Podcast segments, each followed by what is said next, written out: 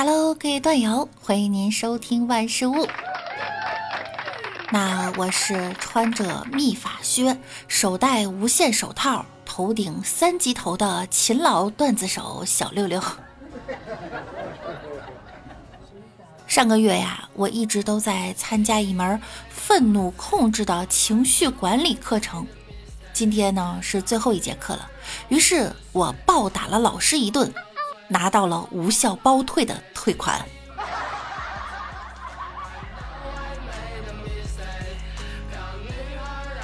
如果大海能够带走我的哀愁，那就来个海啸吧，把我讨厌的人全部卷走。有人说哈，文艺的青年呢叫做文青，愤怒的青年叫愤青。我总结了一下我自己的类型，我好像是废青。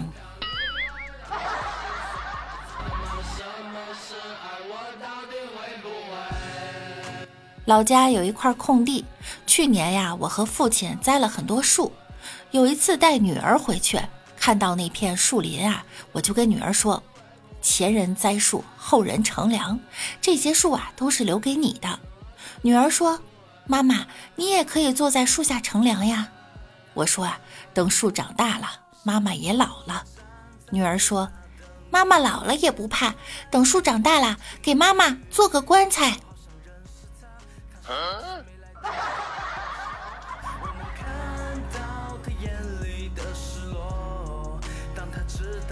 一天，小明陪着爷爷去放羊，看着爷爷花白的胡子，小明就问道：“爷爷，你的胡子怎么白了？”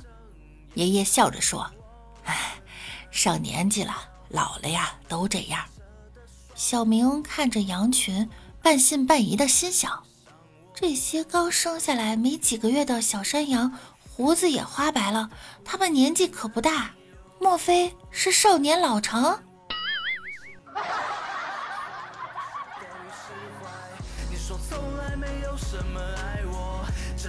林志颖、林志玲、林志炫好像都有不老的法宝。我仔细想了想呀，当年的《葵花宝典》在林家保存过一段时间，可能就是这个缘故吧。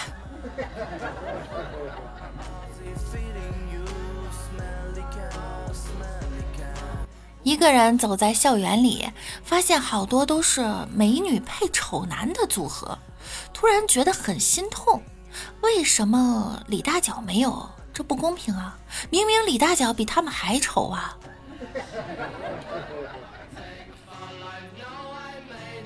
我认为呢，上帝还是很公平的，虽然给了他低颜值，但是呢，给了他高眼光。一般比他差的呢，他都看不上；比他好的看不上他。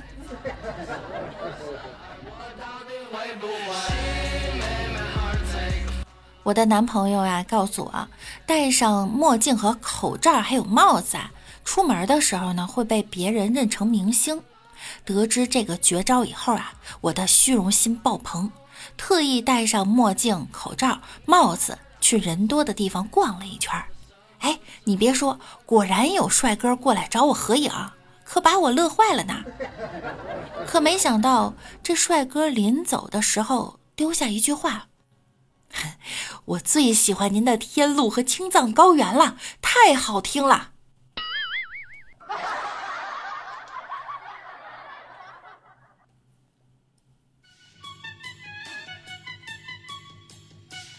都怪大学专业没选好，如果我选择了电焊，是不是就可以让你眼前一亮？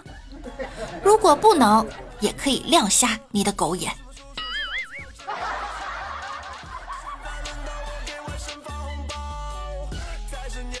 李大脚百无聊赖，于是呢给前任发了一条信息：“在吗？”谁知道他竟然回复了：“我没多少钱，不买保险，吃得起饭不贷款，没有多余的钱借给你。”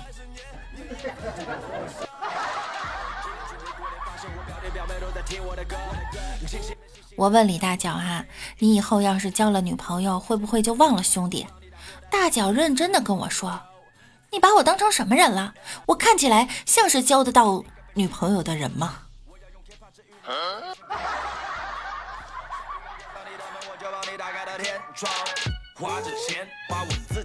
我家隔壁呀住着一对极品夫妻，结婚后呀吃干玩净，贷款买车买房，用负资产的方式呢拴住了对方，两个人的债呀还到六十岁也还不完。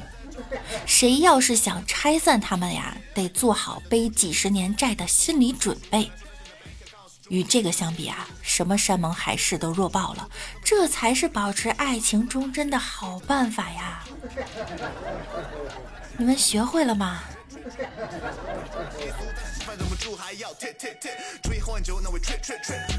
好啦，本期的节目呢，到这儿就要跟大家说再见了，那我们下期再见喽，拜。